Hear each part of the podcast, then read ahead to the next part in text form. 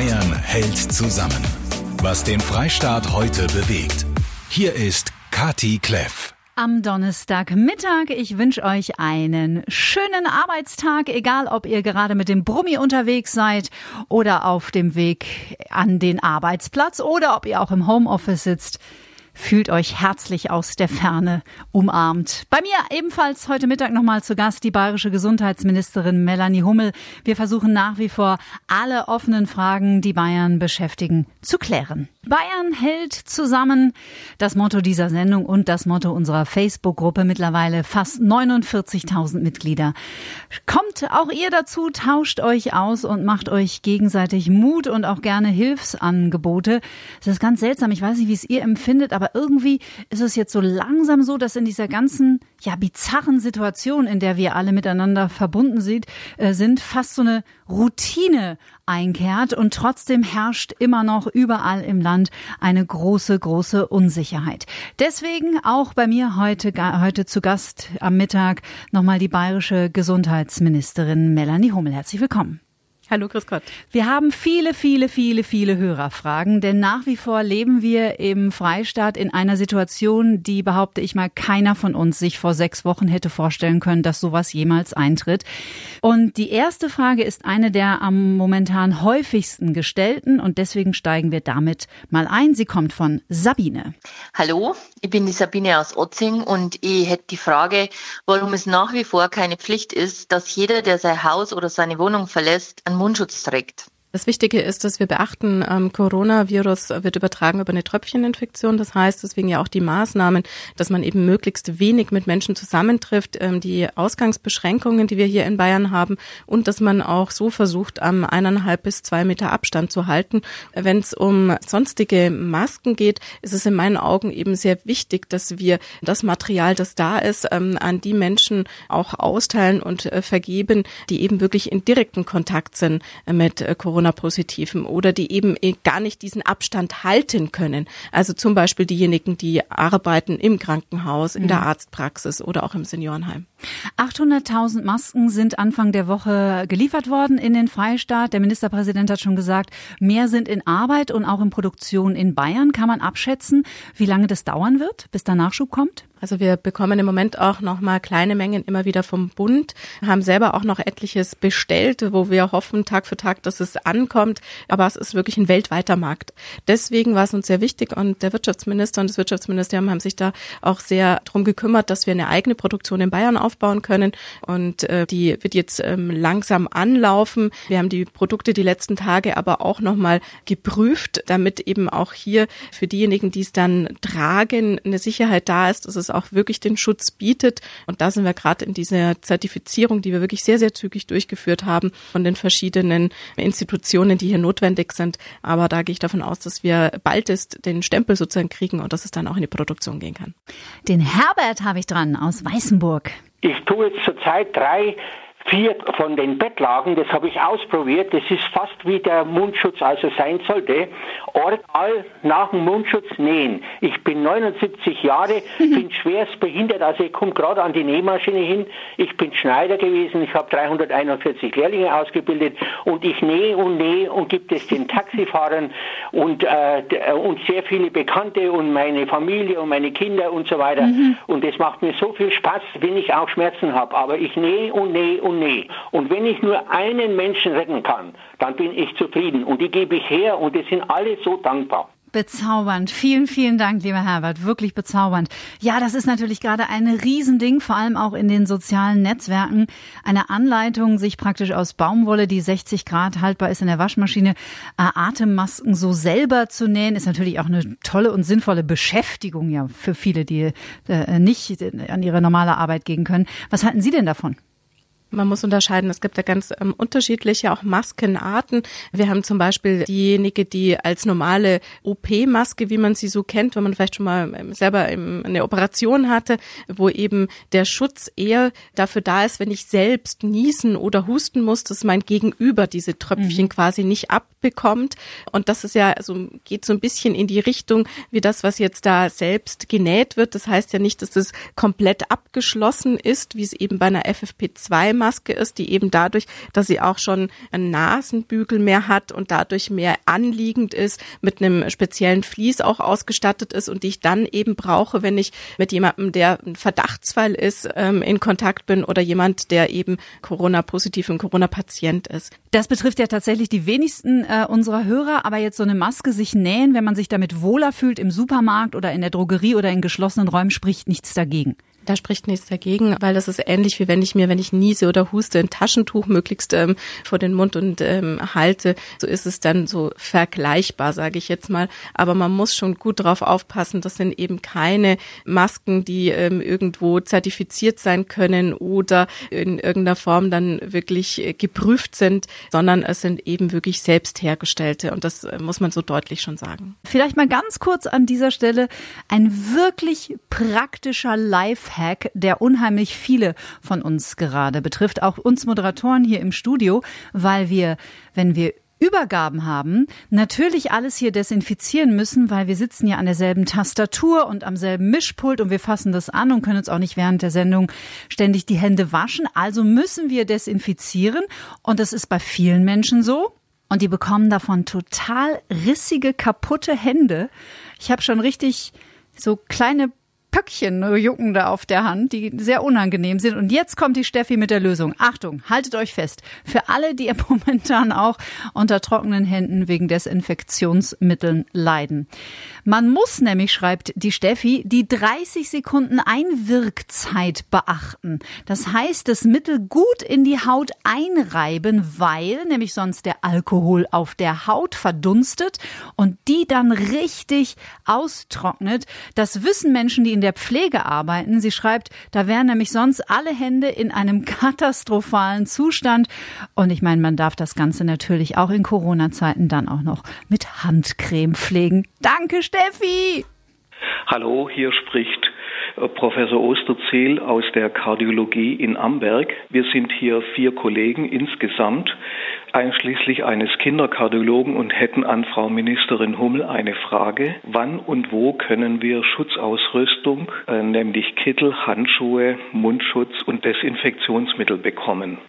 Es ist so, dass ähm, mit dem Bund vereinbart ist, dass was die niedergelassenen Ärzte betrifft und Zahnärzte, dass die eigentlich über den Bund beliefert werden sollen, sprich, dass der Bund von den Tranchen, die er erhält, einen Teil eben an die kassenärztliche oder kassenzahnärztliche Vereinigung auf Bundesebene abgibt und dies dann in ihre Länderebene weitergibt und von dort aus es an die Arztpraxen verteilt wird. Ich habe äh, mich auch erkundigt in Bayern, dass da aber bisher nicht wirklich viel angekommen ist ist, so dass hier wir äh, hoffen, dass der Bund noch mehr liefert. Und wenn nicht, haben wir gesagt, dass wir versuchen, von dem Material, was wir haben, auch noch mal etwas mit zu unterstützen. Aber eigentlich ist ausgemacht gewesen, dass das Material, was die Länder selber besorgen und vom Bund erhalten, vor allem eben für die Krankenhäuser, Altenheime, Seniorenheime und dann die weiteren Berufe gedacht ist. Aber wir haben jetzt sehr viel Wert darauf gelegt, dass es schon erstmal auch dahin kommt, wo eben Patienten Patienten wirklich da sind und behandelt werden müssen und dann eben in einer gewissen Abstufung sozusagen. Aber wenn in einem Seniorenheim Bedarf ist, wir haben auch eine kleine Reserve angelegt, wenn wir wissen, da ist ganz äh, Not am Mann, dass wir dann auch hier nochmal Material hinliefern. Und wo wendet man sich dann hin? Am besten an die Kreisebene. Da gibt es die sogenannte Führungsgruppe Katastrophenstab, die ähm, unter der Leitung des Landrates oder Oberbürgermeister ist und ähm, über die werden auch die Materialien vor Ort verteilt. Mhm. Zweite Frage von Professor Osterziel. Und die zweite Frage wäre, äh, es sind viele Tests auf Antikörper gegen Corona in Vorbereitung. Wann und wo wäre ein Test verfügbar, so dass wir uns und unser Personal testen lassen könnten? Diese Frage trifft wahrscheinlich auf viele Hörer zu. Erstmal überhaupt die aktuellen Tests, wer ist infiziert, aber vielleicht fangen wir mal an mit den sogenannten Antikörpertests, die nachweisen könnten im Blut, wer vielleicht schon mal unbemerkt auch oder in den letzten Wochen daran erkrankt ist.